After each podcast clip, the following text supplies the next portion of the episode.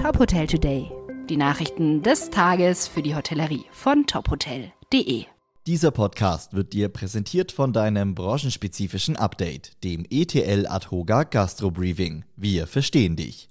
Mein Name ist Maximilian Hermannsdörfer.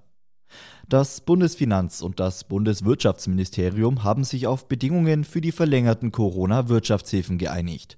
Aktuell gilt noch bis zum 31. Dezember 2021 die Überbrückungshilfe 3 Plus.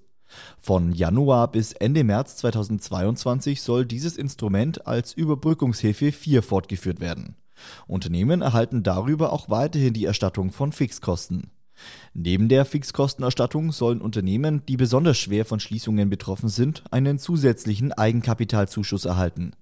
Laut Ministerium kommt diese Hilfe insbesondere Unternehmen zugute, die von der Absage von Advents- und Weihnachtsmärkten betroffen sind, etwa Schausteller, Marktleute und private Veranstalter. In dieser Woche stehen einige wichtige politische Ereignisse an. Die Ampelparteien werden heute den Koalitionsvertrag unterzeichnen. Morgen soll Olaf Scholz zum Kanzler gewählt und gemeinsam mit seinem Kabinett vereidigt werden. Natürlich steht auch in dieser Woche Corona auf der Tagesordnung. Heute wird in einer außerplanmäßigen Bundestagssitzung über die geplante Impfpflicht für Personal in Kliniken oder Pflegeheimen diskutiert.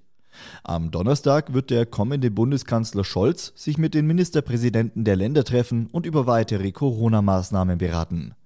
Niedersachsens Ministerpräsident Stefan Weil brachte gegenüber der Welt Kontaktbeschränkungen für Geimpfte in der Zeit nach den Feiertagen ins Spiel.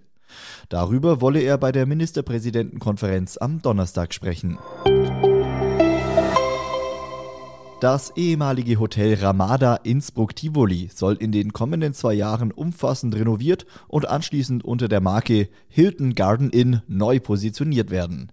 In das Upgrade des Hotels von Midscale zu Upscale investieren Union Investment und Hilton gemeinsam rund 4 Millionen Euro. Das Hotel soll voraussichtlich zum 15. Dezember 2021 als unabhängiges Hotel öffnen und im laufenden Betrieb modernisiert werden.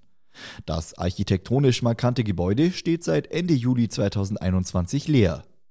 Unter der Marke Hilton Garden Inn betreibt Hilton nach eigenen Angaben weltweit rund 900 Hotels. Weitere Nachrichten aus der Hotelbranche gibt's immer auf tophotel.de. Dieser Podcast wurde dir präsentiert von deinem branchenspezifischen Update, dem ETL Advoga Gastro Briefing. Wir verstehen dich.